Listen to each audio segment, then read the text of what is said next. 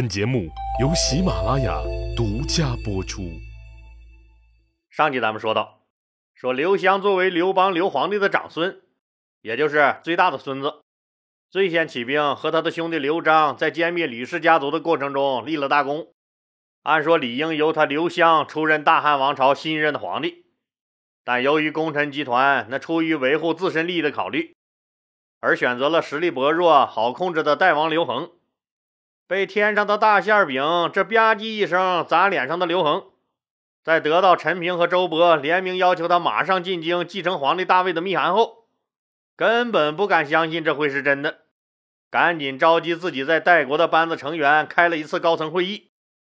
当刘恒把这个惊人的消息一公布，大家可就炸了锅！苍天的大地呀，这可太让人激动了！如果自己的主子代王刘恒当了皇帝，那自己妥妥的成了中央大员了呀，再也不用在这边境上啃沙子了。在群臣一片的激动的恭贺声中，刘恒也激动了，自己的人生这就是开了挂了呀！就在大家都异常激动的当口，有个人这一瓢凉水就泼灭了兴奋的大火苗子。郎中令张武提出了不同意见，他站出来说：“大王，朝中那帮子老臣个个都是人精，利益关系也错综复杂。现在京城时局未稳，谁知道他丞相太尉这密函是真是假？不会是他们要诓骗您进京，意图对您不利吧？我觉得，咱们还是静观其变为上。”张武这话一出口，刚才还群情激昂的大厅里瞬间安静了下来。想想也是，不知真假的一封密函，那直接就叫刘恒去长安祭天子大位，玩呢？也太草率了点吧？也没听说他们把现任的皇帝撵下台呀。就是皇帝和平退位，那是不是也得有个退位诏书啥的吧？再说了。这么大的事儿，丞相太尉不来，那御史大夫也应该亲自来请一趟吗？大家一想，哎，那这还确实有不少疑问。现在朝中局势难以琢磨，大臣们又都老谋深算。虽然前几天这刘恒派往长安刺探情报的人员紧急回来报告说，说太尉周勃已经占领了北军，目前来看。不管是灌婴驻扎在荥阳的主力部队，那还是朝中的禁卫军，也都明确表示支持刘氏皇族。但千里之外的长安，那现在到底怎么样了？这谁也不知道啊！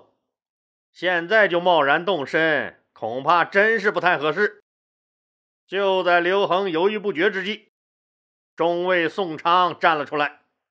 这是一个刚毅耿直的汉子。向来说话是直来直去，就听他大声说道：“大王，秦末大乱之时，天下豪杰并起，然而最终得了天下的是您的刘氏。为啥呀？天意！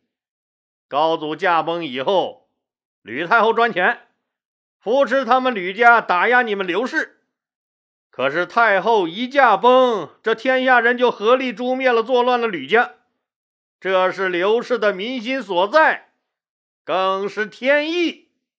目前状态下，群臣若敢私自结党营私，定然是有违天意民心。何况天下还有那么多手里有兵有将的刘姓诸侯王呢？朝中大臣也确实没那个胆子灭了吕家后再灭您刘氏。所以他们也必须重新拥立一位那根正苗红的刘氏新皇帝。那这些有资格继承皇位的各刘姓诸侯王中，您的贤明仁孝闻名于天下。何况高祖皇帝健在的儿子，那只有您和淮南王刘长，而您又比淮南王年长，您本来就是天子的不二人选。所以，臣以为大王不必怀疑。应早做准备，入京承继大统。宋昌说完，也有好多人赞同。刘恒觉得宋昌说的也有道理，但刘恒是一个比较谨慎的人，他没有贸然启程进京，而是一面派自己的舅舅伯昭说赶往长安探听情况，一面做进京的准备工作。刘恒是个大孝子，散朝后匆匆来向母亲禀报请示。刘恒的孝顺那是出了名的。母亲薄太后有一次一病就是三年，而在三年中，无论多忙，刘恒每天那一定是亲口品尝给母亲熬的汤药，就怕那药啊凉着烫着，老太太每天也一定抽出时间来母亲病榻前伺候。在刘恒的悉心照料下。薄太后才渐渐的好了起来。刘恒的行为感动了所有人，他的贤孝名声也是从那时候开始传遍天下的。薄太后一听大臣们拥立儿子刘恒登基为帝，嘴里不由得喃喃细语：“难道是真的应验了？莫非真是天意？”刘恒有点懵，母亲。天意？何为天意？恒儿，你有所不知，二十多年前，有位相面大师许父说，为娘的儿子将来一定贵为天子。现在不知道这事儿到底是真是假。如果是真，那就是天意。如果是假，儿你可一定小心周旋呐。母亲，真有此事？莫非是那个父皇封为名慈亭侯的那个天下第一的女神像大师许父说的？正是此人所言。只是这么多年过去了，娘啊。已经快忘记此事了。薄太后依稀想起了过去，不仅眼泛泪花，自己备受那个渣男界的楷模刘邦老公的冷落。生下刘恒后，她唯一的希望就是能和儿子平平安安的享受天伦之乐。那个曾经让自己心潮澎湃的梦想，那是再也不敢想了，也早已渐渐淡忘了。恒儿，此事事关重大，为娘也不能抉择。既然这是天意，那我们就去占卜，如何？刘恒一听，自然是十分赞同。占卜就是算卦，可不像现在啊，说公园门口小马扎上坐着个老汉，面前摆上一张那网上下载的阴阳八卦图，这就算开张能骗钱了。老李清楚的记得，以前老李家楼下公园门口一溜的大师，其中一个阴阳大师，老李可是认识。七八年前，这个人是修自行车的，这几年可能是自行车越来越少了，维持不了生活了吧？这哥们现在那也每天留着长胡子，摆个阴阳图，盘着个手串，神叨叨成了大师了。但是古时候占卜可是一件非常神圣的事情，只有遇到大事儿。或出兵打仗才会去占卜。古人对于天意，那永远都是非常敬畏的。薄太后和刘恒找到占卜的巫师，占了一卦。后来据代国的有关部门对外的官宣说，说这次占卜的天意显示，我王刘恒就是未来的天下之主。不管这事儿是真是假吧，这就是刘恒的高明。从这件事上也可以看出。刘恒的代国团队已经在为刘恒的上位在制造舆论了。当刘恒的舅舅伯昭快马加鞭、风尘仆仆地赶到长安，便马不停蹄地在各元老重臣间奔走，确认这件事的真伪。当听到大臣们都是众口一词确认的时候，伯昭又马不停蹄地跑回代国报告。伯昭的消息很让代国上下振奋，代王府也马上忙活了起来。刘恒带着宋昌、张武等心腹，那风驰电掣的往长安进发。刘恒一路上难掩兴奋，那阔别已久的长安城还只是在他孩提时的记忆中，而今就要再次跨入京城。去接过老爹高祖皇帝手中的权杖。刘恒的胸中顿时豪情万丈。长安，我刘恒回来了。刘恒一路走，一路派人和京城的陈平和太尉周勃联系，通报自己的行程，实际更是探听中央的最新消息。万一形势不对，那是万万不能进长安城的。刘恒他们一行人走到了距长安城只有几十里地的高陵时，他还是有点不放心，就派宋昌先进城再去看看。一个意思是向朝中的重臣报告他马上就要到了，更重要的是再次打探一下京城的形势。宋昌急往长安而去，可他还没进长安城呢，就看见城前魏桥上已经黑压压的列好了大队人马。今天一看，竟是丞相、太尉等率领文武百官，已经在这列队迎候大王刘恒了。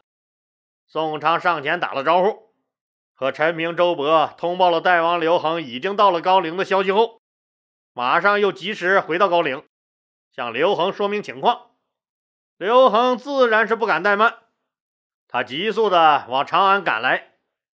陈平、周勃等人那远远的看见刘恒的仪仗简朴而又不失威严，心下自然是欢喜。等刘恒的车辇到了近前，陈平、周勃率领文武百官跪拜觐见，俯首称臣。刘恒也马上下车还礼，从容不迫的将群臣一一扶起。周勃面带微笑，向前一步，躬身对刘恒说。老臣想借一步说话。刘恒一想，这成啥了？我是被光明正大推举为新皇帝的，可不是你周勃牵着线的木偶。现在当着大臣们的面，那私下里和你交头接耳，那别人咋想？实在是不合适，也不足以显示我的威仪和继承皇位的合法性。就略一摇头。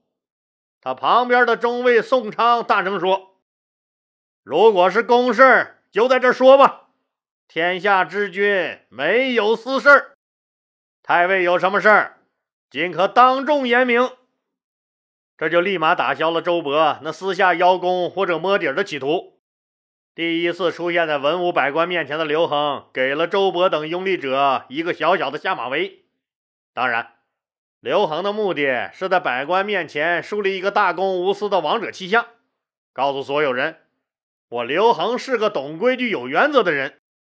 周勃虽然有点窘迫，但毕竟是老江湖了，马上哈哈大笑，拱手作礼道：“众位所言极是。”于是只好老老实实跪下，呈上天子所专用的玉玺和符节。刘恒当然也要假装客气一下，坚决不肯收那代表皇帝权威的玉玺和符节。群臣是执意要给，他是假意推脱不受。到后来啊，群臣们又磕了长头，现场掀起了对刘老大说句心里话活动，都纷纷表示说：“今天您刘恒不接受这皇帝之位，那我们就跪死在这地下得了。”刘恒虽然不收，那可不代表他身边的人不替他收。站在刘恒身边的宋昌一看也几推几让了，这戏呀也演的差不多了，就带刘恒收下了玉玺和符节。刘恒又挨个扶起了跪着的大臣们，并单独对陈平和周勃说：“辛苦了，还有什么事儿，咱们回代国驻京办说。”这一打一拉之间，这刘恒就完成了在文武百官面前的第一次亮相。为啥还要回代国的驻京办事处啊？那不是应该直接进皇宫了吗？哪能啊！您别忘喽，皇宫里还有一个小皇帝刘宏在呢。这时候，那实际上大汉王朝同时有两位合法的皇帝存在，那就看枪杆子掌握在谁的手里了。很不幸的是，那个小刘宏手里连个烧火棍子都没有。这不，马上就悲催了。刘璋的弟弟。那个东木侯刘兴居站了出来，对刘恒禀报道：“请让我去为陛下扫除宫中的障碍吧。”刘兴居虽然说的很委婉，但所有人都知道他这句话是什么意思，大家也都纷纷请求一起去。为了防止不必要的事端，刘恒派了老成持重的夏侯婴和这个刘兴居一起去处理这件事儿。大势已去的小皇帝刘宏被暂时带到少府衙门软禁了起来。刘恒接到事儿已办妥的报告以后，正式入住未央宫，接任了天子位。当天夜里，刘恒就紧急办了三件事：一是任命自己的心腹宋昌为将军，掌控了最精锐的南军和北军的指挥权；任命另一个心腹张武为郎中令，负责管理宫中的所有事务。由自己的这俩心腹，那分别负责守卫京城和保卫皇宫。刘恒首先解决了自己的安全问题，第二就是派人将汉惠帝刘盈还活着的儿子，什么梁王、淮阳王、衡山王，还有那个点儿特备狂魔下岗的小皇帝刘宏，通通杀死。他们四个一死，汉惠帝刘盈这一脉就算彻底断了根了。也就没有任何人再能拿他们做文章说事儿了。刘恒的这个皇位就算坐稳了。三是连夜颁布诏书，大赦天下。这大赦天下呀，是一种向文武百官、向天下老百姓的政治宣言，所以他才会连夜就发布。这就造成了他已经是皇帝的事实，从而让天下更多的人知道并拥护新皇帝登基。这三道命令可是针针见血、立竿见影。当然了，人家大家那冒着掉脑袋的风险扶你上位，为了个啥？肯定你是得要对拥立你的元老功臣刘氏宗亲论功行赏的呀。对实力派周勃，直接就把右丞相的位子让他坐了，这位子就相当于现在的国务院总理啊。周勃以下所有有功的人员，该增加封邑的。那增加封邑，该赏赐金钱的赏赐金钱，反正营造出了一片欢乐祥和的喜庆气氛。对吕家原来侵占刘氏宗亲的地又都还了回去，这目的主要是安抚最早起兵的齐王刘襄。记得吧？吕家从齐国那至少也闹了三块地了。这刘襄虽然没当上皇帝，气了个半死，但总归是刨闹回两块地来，也行吧。那不行还能咋整？深夜，未央宫依然灯火通明。就在这万籁寂静之夜，一个新的时代开始了。好了，今天呀就说到这儿吧。如果您真心喜欢老李的故事呢，麻烦兄弟姐妹们动动您发财的小手，把老李的专辑转发到您的微信朋友圈或微博中。没准儿，那您的朋友也爱听呢。谢谢大家。